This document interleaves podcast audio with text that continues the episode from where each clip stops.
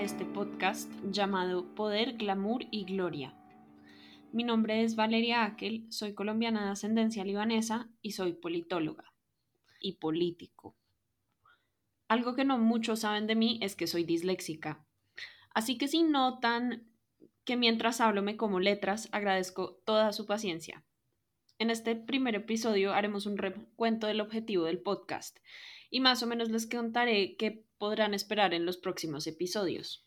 Frecuentemente las películas y lo que vemos en redes sociales nos generan ciertos imaginarios respecto a nuestra realidad y las personas que nos rodean. Estos mismos imaginarios pueden resultar problemáticos porque en ocasiones son reduccionismos o estereotipos de países, culturas y personas que no nos dejan ver las distintas capas y matices de estas. Por otro lado, estos medios masivos pueden generar ciertas ansiedades en nosotros, ya que nos proporcionan referentes que pueden ser difíciles de lograr y son muy aspiracionalistas. Generalmente estos referentes están asociados al estilo de vida o a la belleza. Y esto lo que hace es atraparnos en una paradoja que nos hace cuestionarnos si en realidad somos suficientes.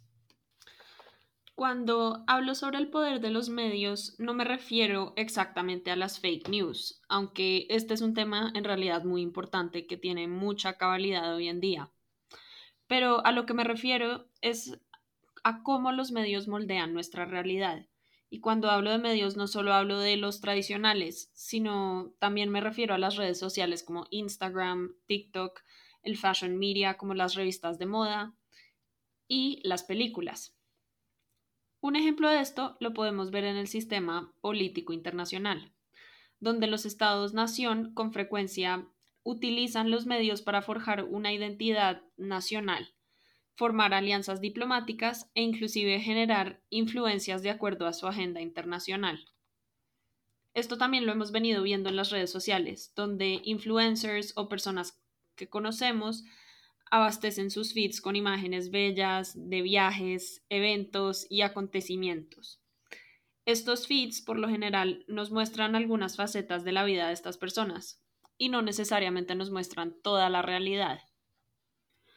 Pero en realidad las redes son eso, una mera faceta que puede no ser real del todo.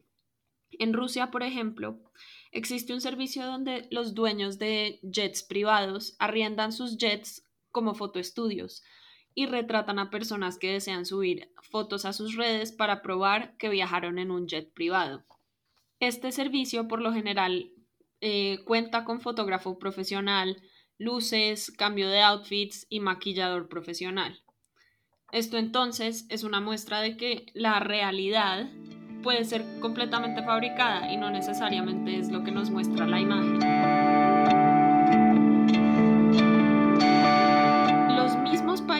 Utilizan de hecho herramientas de narrativa para mejorar su imagen, tanto pues a nivel doméstico como a nivel internacional. Esta narrativa generalmente es propulsada por medios masivos como las redes sociales. Eh, un caso muy sonado ha sido el de Arabia Saudita, donde el gobierno de Mohammed bin Salman, o mejor conocido por sus siglas como MBS, se ha encargado de mejorar la imagen del reino árabe, ya que desean traer inversión extranjera y turistas para diversificar su economía y dejar de ser tan dependientes del petróleo. Esto sucedió, digamos, específicamente con la conocida influencer australiana llamada Tara Milk Tea. Tara es básicamente una Instagrammer de, de moda y de viajes y ella es muy conocida por subir, digamos, imágenes exorbitantes y embelezadoras.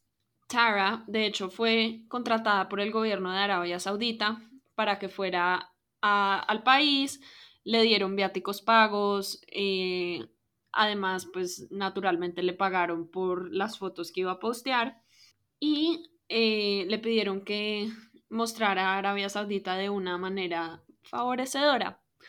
Tara subió una imagen particularmente bella donde sale vestida de una abaya, que es como, no es una burka total, sino es como otro, otro estilo de traje islámico, eh, una abaya blanca, y detrás de ella pues sale un desierto masivo, y ella pone un bello caption que dice que el fin del mundo, eh, que llegó al fin del mundo y está en Arabia Saudita.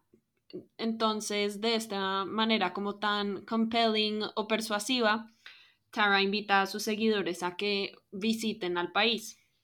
Eh, por otra parte, podemos ver cómo los estados-nación utilizan la cultura y pues las actividades no coercitivas para influenciar el sistema internacional a su favor. Este es el caso de Estados Unidos y Hollywood. Hollywood, de hecho, es un peón que se ha encargado de inyectar la imagen de Estados Unidos en la mente de los ciudadanos a nivel global. Es un vehículo de entretenimiento que facilita la transmisión de mensajes sociales y políticos de Estados Unidos. Hollywood narra básicamente la cultura de los estadounidenses y justifica que los valores democráticos son necesarios en el mundo. Esto se puede observar especialmente en películas que tratan sobre hechos militares e históricos, y estas películas en realidad tienen el objetivo característico de proyectar la política exterior de los Estados Unidos.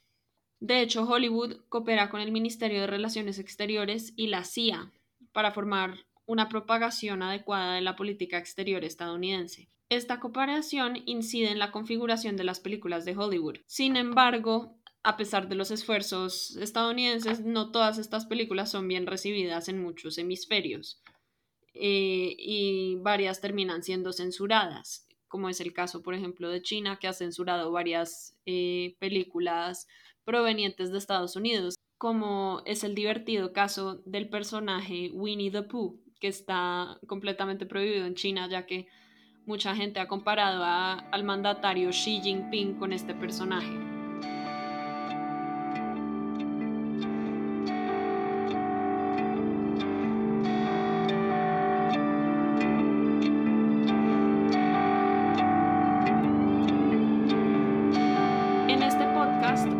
Lo que quiero hacer es explorar diferentes casos en donde los medios masivos como las redes sociales, la televisión, las revistas y el cine están catapultando la agenda internacional, tanto de actores estatales como de actores no estatales. Veremos con más profundidad las tácticas que Hollywood ha utilizado para implementar la agenda internacional estadounidense. Exploraremos también cómo personalidades como las Kardashian se han convertido en embajadoras de los ideales americanos y defensoras también del Estado armenio. Y igualmente veremos en detalle el caso de España y cómo este país pasó de ser una dictadura restrictiva a un país completamente reinventado. Mil gracias por escuchar esta introducción y espero que esta les dé un poco de visualización a lo que podrán esperar en los siguientes episodios. Eh, nos vemos en el siguiente episodio. Esto es Poder, Glamour y Gloria.